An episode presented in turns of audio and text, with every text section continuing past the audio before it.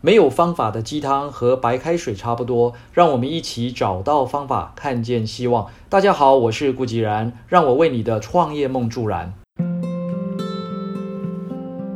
智慧从本质上是一种对思想角度变化采取的抉择态度，它也表现为看问题的角度。很多时候，人们会说：“原来如此，我也知道啊。”具备智慧其实不难，我们都具备判断的能力。关键在于你愿不愿意去思考，肯不肯去思考。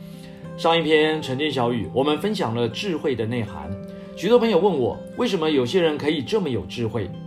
我说，大家都有啊，真的，我们天生就具备了判断的能力。有时候之所以会有错误的判断，大部分是因为我们被太多的因素干扰了。其中最大的因素就是隐藏在我们内心深处的渴望。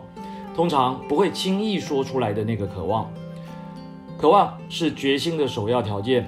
因为有所渴望，所以才会做出某个抉择，并且形成某一程度的决心。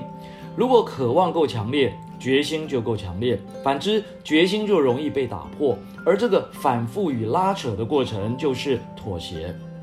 举例，一个呃一对年轻的男女啊，在拥挤的人群中啊，注意到对方。产生了莫名的好感，彼此呢也都希望靠近对方，认识对方，然后从第一次的接触到逐步的进入热恋，无时无刻不想着对方，拥抱对方，最好能够天天都腻在一起，这是大家都很熟悉谈恋爱的那种感觉。男孩子从小在乡村长大，陪伴他童年成长与欢乐之一的就是牧羊犬，几乎与他的生活形影不离。可是女孩子天生具备这种过敏体质，尤其对狗的气味特别敏感，又无法忍受清理狗粪的那种肮脏与臭味。于是男孩子心想：因为我爱它，以后的日子里我要与它相伴终生。为了它，我可以放弃饲养狗。那女孩子这边呢？因为女孩子的父亲啊，在商界小有名气。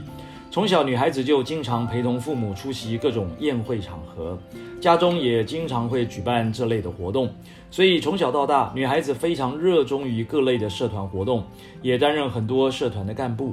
但是，男孩子对于这些活动啊，一点兴趣也没有，在宴会场合经常是一个人坐在角落里面吃东西，不太喜欢与人打交道。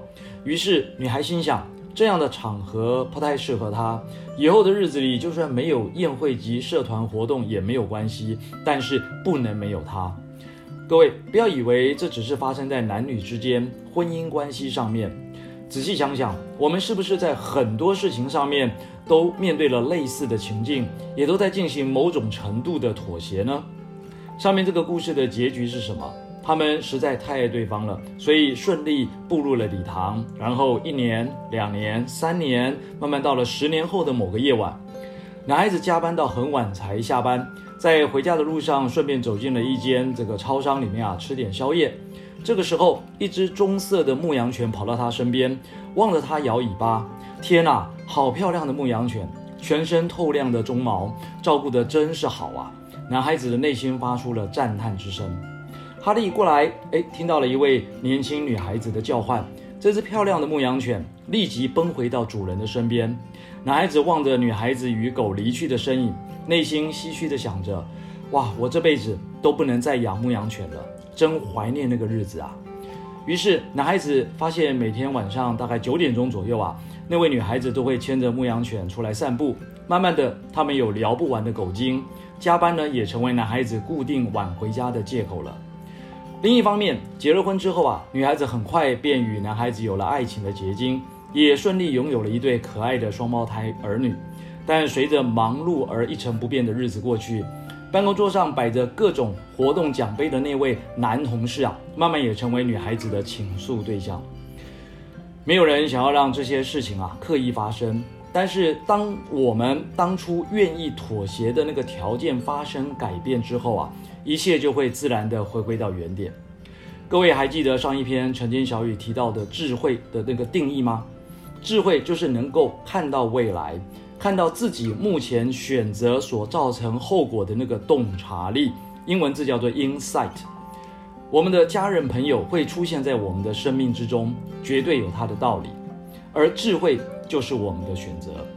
妥协也是一种选择。妥协一定有某种的原因或目的，但千万要想清楚，当原因消失，或是目的达成了，或是目的失败了，你是否能够面对以及接受一切回归原点的这件事呢？如何让自己能妥善的避免回归原点，或是接受回归原点？这个判断及处理的过程就是一种智慧。各位朋友，无论要如何做抉择，为明天做准备的最好方法，就是集中我们所有的智慧热忱，把今天的工作做到尽善尽美。这就是我们能妥善面对未来的最佳方法。二零二一成就第一，Oh yes！以上就是今日的晨间小语。如果喜欢，就帮忙转发出去喽。善知识要传递，才能产生力量。我们下回再会。